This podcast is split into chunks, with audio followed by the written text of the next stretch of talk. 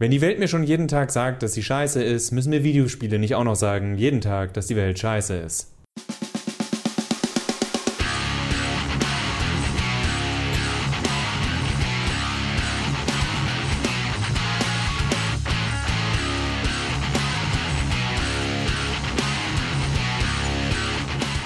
Hallo und herzlich willkommen zu einer neuen Ausgabe von Mehrspieler, dem Podcast auf robotsanddragons.de und daran geht die Welt zugrunde.de. Wir sitzen wieder getrennt voneinander zusammen, Max und ich, und wir wollen heute ein bisschen über Gewalt reden in Videospielen und Eskapismus und all die, all die Sachen, das haben wir schon ein paar Mal getan. Und wir haben jetzt im Vorgespräch auch festgestellt, wir könnten eigentlich auch dieses Aufnahmegerät hier einfach laufen lassen und drei, vier, 15 Stunden darüber reden, wie, wie nervig alles ist und das herunterbrechen und versuchen, das mit griechischer Philosophie, altgriechischer Philosophie zu klären. Oder Hannah Arendt. Naja, das schließt sich ja nicht aus. Hannah Arendt hat ja promoviert über, ich glaube, Aristoteles. Insofern kommt man da nicht drum rum oder ich komme da nicht drum rum. Wollen wir aber nicht. Wir wollen einfach nur sagen, dass wir fucking auch eins gerade einfach sehr, sehr müde sind. Warum, Max? Ja, ich glaube, weil selbst Leute, die sagen, nee, Nachrichten interessieren mich nicht, selbst die bekommen mit, selbst wenn man keine Nachrichten liest, bekommt man irgendwie mit, okay, alles ist doof, Corona. Aus irgendeinem Grund werden wir auch jeden Tag ähm, spätestens auf Seite 2 oder 3 noch mit dem amerikanischen Wahlkampf, der eine wunderbar gesittete Veranstaltung ist, genau wie bei uns das inzwischen ja auch schon seit vielen, vielen Jahren im Bundestag so ist. Die sind alle freundlich und höflich zueinander. Nee, man kann es nicht mehr hören. Es gibt immer wird gemeckert, immer ist alles schlecht, immer muss wieder ein Haus geräumt und gestürmt werden, weil die Leute ach wie sonst sind. Die Rechtsliberalen sind schuld, die Linksliberalen sind schuld. Was heißt eigentlich rechtsliberal? Was heißt eigentlich linksliberal? Alles ist schlecht, alles ist doof. Man will nichts mehr mit dem nächsten zu tun haben. Man soll ja auch nichts mehr mit dem nächsten zu tun haben. Ich darf ja gar nicht mit meinem Nachbarn reden. Wir müssen ja dauernd Maske tragen. Hilfe, ich ersticke. Hashtag I can't breathe. Too soon. Ähm, jeder, also man hat, man bekommt das Gefühl, jeder dreht am Rad und jeder dreht am eigenen Rad. Niemand dreht gemeinsam am Rad und da passt es wunderbar. Jetzt Max, hallo, äh, ist Mehrspieler. Wollt ihr nicht über Videospiele reden? Hallo, keine Politik in meinen Videospiel-Podcasts, ja? Passt aber, denn Johannes und ich mussten ja aus aktuellen Gründen immer wieder ein Thema rausschieben und das sind die Spiele, die tatsächlich vorgestellt wurden. Damals, weit, weit in der Vergangenheit, bei der Vorstellung der PlayStation 5. Kurz danach natürlich auch auf der Tokyo Game Show in dem Maßen, wie sie denn stattgefunden hat. Und da haben wir Titel bekommen wie COD Blobs Kova, also Call of Duty Black Ops Cold War Vielleicht sogar Wars? Ich weiß es gar nicht, weil es klingt wie Star Wars. Ich bin mir nicht sicher. Es interessiert mich auch eigentlich nicht, außer dass ich mich frage, warum brauche ich gerade ein Spiel über den Kalten Krieg, wenn wir seit einem Jahr in einem Zustand leben, wo sich die Großmächte China und USA tatsächlich schon mal handelstechnisch so in der Mangel haben, dass wir nur darauf warten, dass es erst einen wirtschaftlichen Krieg gibt und dann einer mit Militär angedroht werden könnte. Ist nicht so. Aber es ist nicht so, dass diese Gedanken alle gerade super weit fern sind. Wir sind nicht mehr bei, was war's? Homefront? Homefront, wo Nordkorea die Welt angreift und jeder dachte, ja klar, ja klar. Und jetzt fühlt sich das alles ein bisschen anders an. Und der andere Titel, der mir so Magenschmerzen macht, ist das unglaublich coole, hey, wir sind die Resistance und jeder tötet jeden in London, Watch Dogs Legion. Aber vielleicht kann Johannes ja sagen, wie er diese Ankündigung von solchen Spielen gerade findet, in Zeiten, wo ich eigentlich das Gefühl habe, wenn ich ein Videospiel spielen will, will ich gute Laune oder wenigstens Raketenautos? Es ist halt insofern anstrengend, als dass wir nicht nur tagtäglich Anzeichen einer Dystopie erleben, sondern sie auch noch in dem Medium, in das wir uns flüchten, um genau dieser Dystopie zu entkommen, eben weiter Dystopien erleben. Also wenn wir jetzt beispielsweise äh, zu, zu Ubisoft Watch Dogs gucken oder ähm, eben auch ins sehr gewaltgeprägte Call of Duty, Black Ops, Cold War, Doppelpunkt, der Krieg der Doppelpunkte. Und wir dürfen auch nicht vergessen, im November erscheint ja auch Cyberpunk 2077 und Cyberpunk ist ja per Genre-Definition immer eine Dystopie. Das heißt, es gibt kaum Spiele, die uns irgendwie, oder keine größeren Spiele, die uns irgendwie ein, ein, ein, ein positives Bild, eine positive Welt vermitteln. Ich, das letzte positive Spiel, an das ich mich gut erinnern kann, ist Breath of the Wild. Und ich meine, selbst da spielt man ja, also in Breath of the Wild, spielt man ja nach einer Apokalypse quasi, also nach dem Untergang von, von Hyrule.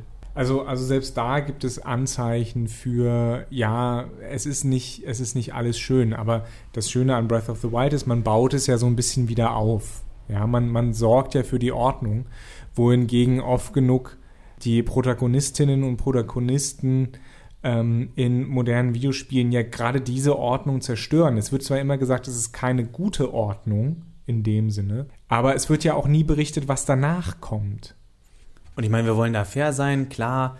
Es ist ja oft so, du hast ein Problem und das Problem soll gelöst werden. Darin besteht ja die Regel der meisten Spiele. Also wenn ich schon an ein Puzzlespiel denke, das Problem ist, dass das Puzzle da nicht liegt, also du musst rausfinden, wie die Teile zusammenkommen. Klar, äh, das kann martialischer sein, es kann weniger martialisch sein. Es geht uns auch überhaupt nicht darum, dass es keine Gewalt in Videospielen geben soll oder muss, weil Johannes auch Cyberpunk erwähnt hat. Wir haben auch nochmal drüber nachgedacht. Also Johannes hat es auch angebracht im Vorgespräch schon. Witcher 3, wer sich erinnert, da fliegen auch die Körperteile durch die Gegend und man oder die Leute werden in der Mitte durchgeteilt und man fragt sich, und warum? weil das ist jetzt weder realistisch noch hat das irgendeinen besonderen Grund. Der einzige Grund ist dieses gute alte, aber wir haben über Hyperviolence in Videospielen schon gesprochen, das würde ich heute kürzer halten wollen, ist das gute alte, es sieht halt cool aus. Also, ne, Mortal Kombat, jeder kennt das, mal ein bisschen Katharsis. Wo ich dann aber selbst Mortal Kombat noch irgendwo geben würde, diese Leute sind sowas von weit weg von Menschen zu sein, dass ich da wenigstens für mich diese Abstraktion bekomme von, ich spiele gerade ein Videospiel und nicht ein, oh, guck mal, wie wir bei Ubisoft, Rockstar oder sonst was diese unglaublich realistische Welt erstellt haben. Und jetzt töten wir ganz viele Menschen, weil das menschliche Leben ist nichts wert. In einer Cutscene sagen wir euch natürlich, äh, nicht der Charakter, der wirklich einen Namen hatte, aber scheiß auf die Rothemden äh, Hörer des Star Trek Podcasts, die man auch immer wieder gerne hören kann, wissen, wovon ich rede. Wink, wink. Ich freue mich über einen Gastauftritt in dem Podcast, falls mal jemand jemanden braucht. Johannes. Redest du über den Track-Check von Robots and Dragons, der jetzt nächste Woche wieder starten wird, weil ja auch Star Trek Discovery auf Netflix anläuft, Max? Fun Fact, das haben Johannes und ich nicht abgesprochen. Ich habe das jetzt einfach nur gesagt, weil es tatsächlich passt. Also der, die Rothemden, die Charaktere, die nur in dieser einen Folge eingeführt werden. Also die, die, große, die große rote Flagge, die da winkt und sagt, ich sterbe gleich und ihr sollt eine emotionale Bindung zu mir spüren, auch wenn ich für euch völlig egal bin. So wie die 60 Leute, die ich gerade in dem Raum vorher abgemurkst habe. Die immer realistischer aussehen, die alle ganz tolle Gründe haben dafür, was sie tun. Aber ich werde als Spieler halt trotzdem immer wieder in die Situation gebracht, spiele jemanden, der selber nicht mehr weiß, wie er es lösen kann, also tötet er einfach alles. Und mit alles sind nicht Dämonen, wie zum Beispiel bei Doom gemeint, oder äh, es sind süße kleine Hundewelpen, die sich gegenseitig abschlachten. nicht, dass das besser wäre. Ne, es wird immer assoziiert, das sind Menschen. Diese Gesellschaft ist wie unsere Gesellschaft. Gerade Watch Dogs Legion fühlt sich für mich gerade sehr nach der Stimmung an, die in vielen Städten gemacht wird. Und damit meine ich nicht nur die USA. Es gibt zum Glück keine gewalttätigen Aufstände hier in Deutschland, aber es ist ja nicht so, dass wenn ich mit Familie, Verwandten, Freunden, die nicht in Berlin wohnen, rede, dann heißt es immer gleich, oh je, was bei euch in Berlin abgeht. Und es ist nicht so schlimm. Aber was Schlimmes ist, dass diese Wahrnehmung schon da ist. Es ist die Wahrnehmung von, jeden Moment könnten sich da alle sofort auf die Fresse geben und sich gegenseitig niedermähen. Und alle stecken sich gegenseitig mit Corona sofort an. Und das macht einfach, das macht keinen Spaß. Warum, warum soll ich mich in einem Videospiel mit damit auseinandersetzen? Dann lieber äh, von mir aus die Allmacht-Fantasie, dass ich das alles wieder gut mache. Aber das machen die Spiele ja auch nicht mehr. Die Spiele wollen alle in der moralischen Grauzone sein, weil das so deep ist und so interessant, wenn ich dem Spiel am Ende sage, die letzten 60 Stunden waren eigentlich nichts wert, weil alles, was du dachtest, wofür du gekämpft hast, kann nicht erreicht werden. Denn die Welt ist nicht gut. Es reicht, wenn mir die Nachrichten das sagen. Die Frage ist ja, das hast du ja gerade eben so angerissen, wie sollte es anders gehen? Welche anderen Geschichten können wir erzählen? Naja, wir können positive Geschichten erzählen. Wir können Geschichten erzählen, die moralisch in der Grauzone bleiben, aber die uns, die uns irgendwo vermitteln, oder vermitteln können, ja, das ist okay und das ist, das ist nicht okay. Nicht jeder Charakter muss ein dunkles Geheimnis haben. Nicht jede Spielfigur muss am Ende sich als Arschloch entpuppen. Man kann auch manchmal was Gutes tun. Es geht darum, man kann auch Sachen aufbauen. Nochmal ein bisschen Schleichwerbung. Wenigstens sind wir transparent. Ich habe wieder für das Science-Fiction-Jahrbuch 2020 habe ich einen Rückblick auf das äh, Spielejahr 2019 geschrieben. Wer sich fragt, hä, aber müsste das dann nicht einfach nicht hinterfragen, ist so. Und da sind einige postapokalyptische Spiele erschienen. Ähm, äh, Metro Exodus ist da erschienen, Far Cry New Dawn, Rage 2, The Days Gone und so weiter. Und das sind alles Spiele, die irgendwie in einer Postapokalypse spielen. Und alle, alle, alle Spiele drehen sich letztendlich darum, dass man sich gegenseitig umbannert. Alle Spiele sind extrem gewaltzentriert. Nur in Far Cry New Dawn geht es ein bisschen auch darum, dass man andere Sachen aufbaut, aber immer nur quasi auf Kosten von einer anderen Fraktion. Und ich frage mich da, was soll mir das beibringen als Spieler? Dass meine Mitmenschen alle generell immer schlecht sind und wenn es um den letzten Krumen Brot geht, dass ich eben darum kämpfe und bereit bin, jemanden zu ermorden deswegen, statt dass ich das Sinnvolle tue und diesen Krumen teile und dann sage, wir beide arbeiten zusammen, dass wir ein neues Brot her äh, herstellen? Weil das ist es nämlich eigentlich, was in, in unserer, gut, okay, das ist jetzt weltanschaulich geprägt, Verzeihung, ja, aber das ist es tatsächlich, was sich aus unserer menschlichen Geschichte herauskristallisiert. Ja, wir haben gegeneinander gekämpft, aber erfolgreich waren wir als Menschen immer dann, wenn wir zusammengearbeitet haben und etwas auch aufgebaut haben. Klammer auf, ja, auch gegeneinander. Klammer zu, aber das ist halt so. Und wir hatten es ja, jetzt wiederhole ich mich, Konflikte sind oft der Grund einer Geschichte und bevor wir erwarten, dass jeder eine revolutionäre Erzähltechnik nach 2000 Jahren erfindet, klar, kann man machen. Mein Lieblingsbeispiel ist auch eine meiner Lieblingsspielereien, die da die Final Fantasy Reihe ist. Ja, es gibt immer einen Antagonisten. Es gibt fast immer ein böses Empire, weil Final Fantasy sowas von dreist bei Star Wars klaut, dass es keinen Spaß mehr macht. Aber viele der Final Fantasy Teile sind eine Art äh, Schnitzeljagd oder Weltreise. Auf dem Weg zum Bösen umkurvt man dreimal die Weltkarte und auf dem Weg dorthin hilft man den Leuten. Man metzelt nicht irgendwas nieder, alles brennt. Natürlich passieren manchmal Sachen, wo was kaputt geht. Manchmal ist man selbst daran schuld und dann bereuen es die Charaktere später. Oftmals kommt man zu spät und muss dann den Leuten beim Aufbau helfen oder gibt ihnen neue Hoffnung. Und das ist alles in Spielen machbar mit Konflikt. Das ist eine erzählerische Frage für mich. Ein Spiel kann von mir aus mit Kämpfen und mit allem Möglichen funktionieren. Ich fände es zwar cool, wenn mehr Spiele sagen, hey, wäre es nicht cool, wenn ich anstatt einfach der Kampfmechanik eine leicht andere Mechanik mache. Und wenn es nur, was traurig ist, weiterhin die Yakuza-Reihe auf ihre Art irgendwie revolutionär ist, weil am Ende der Kämpfe fast nie jemand stirbt. Die Leute sterben in Cutscenes. Es ist natürlich Hanebüchen, weil so wie Kirio zuschlägt, da wächst kein Gras mehr und Köpfe wachsen auch nicht nach. Und oh, das Steißbein. Aber es ist tatsächlich, dass man sich mal vor Augen führen muss, in wie vielen Spielen es völlig normal ist, ja, und wieder Leute abgemetzelt. In dem auch sehr guten Podcast, englischsprachig allerdings, äh, The Besties, mit äh, unter anderem Justin und Griffin McElroy. Da kam dann auch irgendwann der Satz, eben zu Last of Us 2 damals, als es hieß, du musst, du musst dich als Spieler ja nicht damit auseinandersetzen. Ja, es sieht alles schrecklich aus, wie du mit Ellie so viele Leute getötet hast, aber das Schlimmste ist, dass du dich irgendwann mal umdrehst und sagst, wow, das sind, so, das sind ziemlich viele Leute, selbst für mich.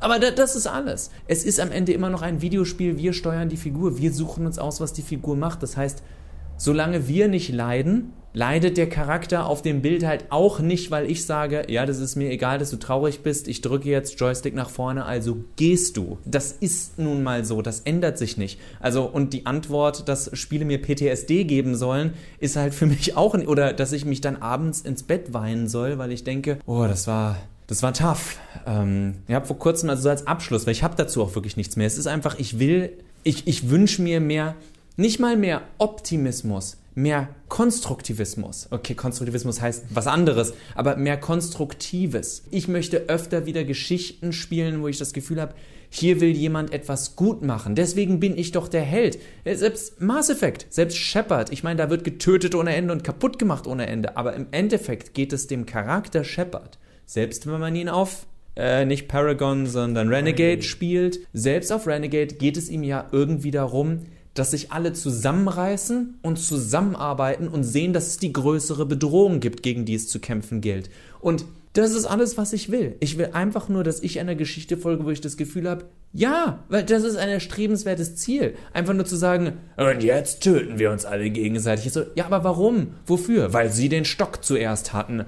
Ja, dann scheiß drauf, dann suche ich meinen eigenen Stock. Aber ich wollte diesen Stock. Genauso blöd sind leider unglaublich viele Spiele. Am Ende garantiere ich jetzt schon mal. Spoiler Alert. Es gibt keinen guten Grund für einen kalten Krieg. Und das wird euch auch am Ende Call of Duty, Black Ops, Cold War sagen und sagen würden, Have I blown your mind yet? War is not good. Im Krieg gibt's nur Verlierer. Und da sitze ich da, wow, so, so langsam kann ich gar nicht klatschen. Mein erster Klatscher kommt 2021, wenn hoffentlich dieser ganze Dreck hier vorbei ist.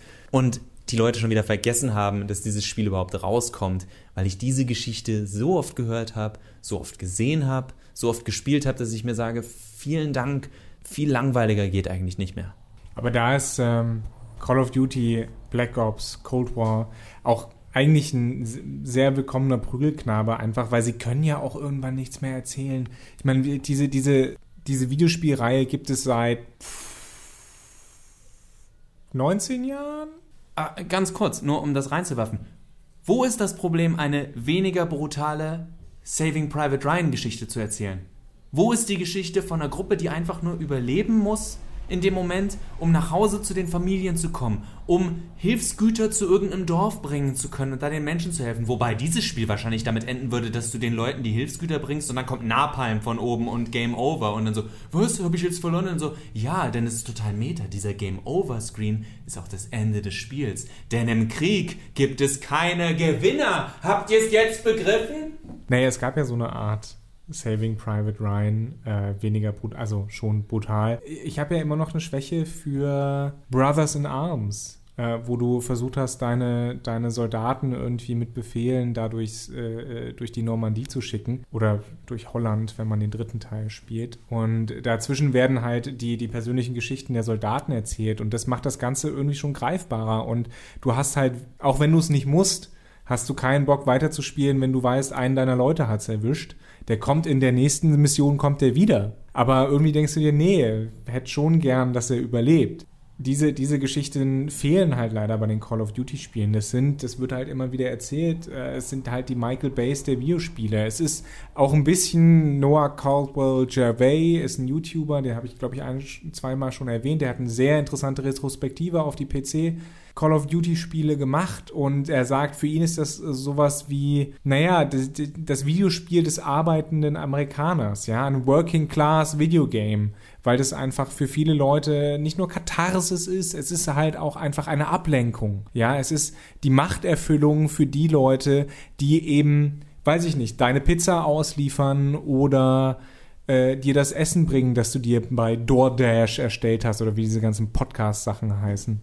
Aber der Witz ist, dass diese Leute doch, und das ist keine Abwertung, wenn ich das als Spiel der arbeitenden Klasse, der 10, 12 Stunden geschuftet hat, nach Hause kommt und sagt, ich will jetzt einfach noch zwei Stunden zocken und dann einschlafen, der will ein Held sein. Der will nicht die Story sehen von, I was the bad guy, ich war der Böse, äh, ist mir scheißegal, ich habe keinen Bock mehr auf das Spiel. Und das ist ja das Verquerte die Spieleentwickler tun so, als würden sie uns diese enthüllenden Geschichten über die menschliche Natur erzählen, wo ich sage, ey, das hätte, das hat Aristoteles mit dem Durchfall, den er hatte, bevor er die nikomachische Ethik geschrieben hat, das hat er rausgeschissen.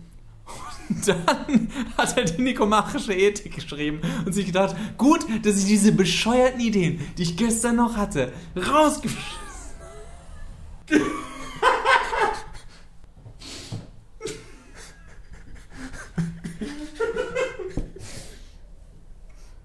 sagen? Oder war das Robots and Dragons?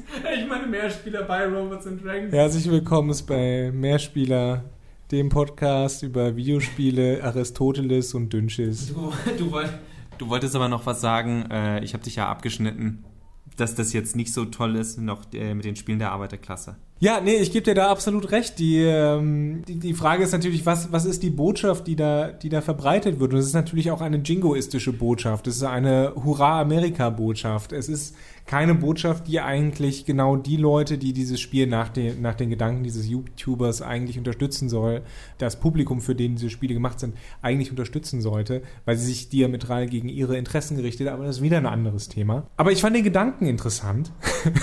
ich glaube, das ist, das ist auch der Punkt, warum Doom mit seiner durchaus ja großen Gewalt gegenüber aber Dämonen, die nur anthropomorph und nicht menschlich sind, so fesselnd sein kann, weil man, weil es einfach relativ unkompliziert ist. Ich hau Dämonen aufs Maul, ich bin der Held, ich trete in den Arsch und ich kaue mein Kaugummi und dann ist die Sache auch vorbei. Wohingegen, wenn ich jetzt beispielsweise an Witcher denke, was ja auch viele Leute gespielt haben, wo auch viele Leute Spaß dran hatten, das Problem bei Witcher, und das, das macht diese Welt für mich mittlerweile auch etwas langweilig. Genau wie um ehrlich zu sein, die Game of Thrones Welt mittlerweile für mich relativ langweilig ist, weil du immer, weil, weil es immer so düster ist das, was wir oder was ich auch in diesem Podcast immer wieder schön fand bei The Witcher, bei den Erzählungen, dass, dass es immer ein Dilemma gibt, dass man nie eine wirklich gute Entscheidung treffen kann. Aber wenn ich so zurückdenke an The, The Witcher 3, wenn man die Story um Ciri jetzt mal außer Acht lässt, aber was bringt es mir dann? Warum soll ich denn überhaupt handeln? Warum soll ich überhaupt in dieser Welt existieren, wenn alles, was ich mache, irgendwie scheiße ist?